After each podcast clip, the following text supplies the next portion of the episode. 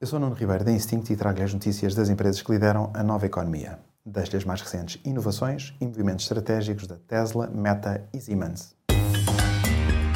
The Big Ones.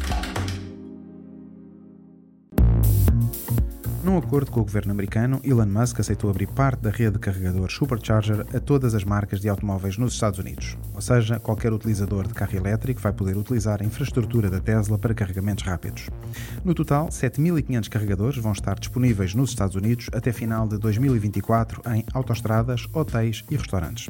Como parte deste acordo, a Tesla vai também mais do que duplicar a rede de carregadores Supercharger.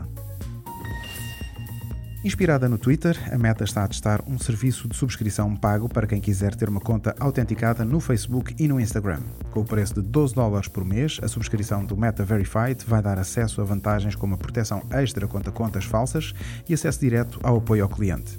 A Austrália e a Nova Zelândia são os primeiros mercados de teste deste serviço e a expectativa é que seja disponibilizado brevemente a nível mundial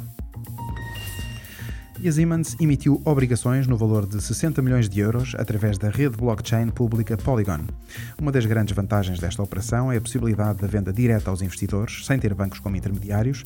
Além disso, permite também eliminar os certificados em papel e os serviços centrais de compensação. Super Toast by Instinct.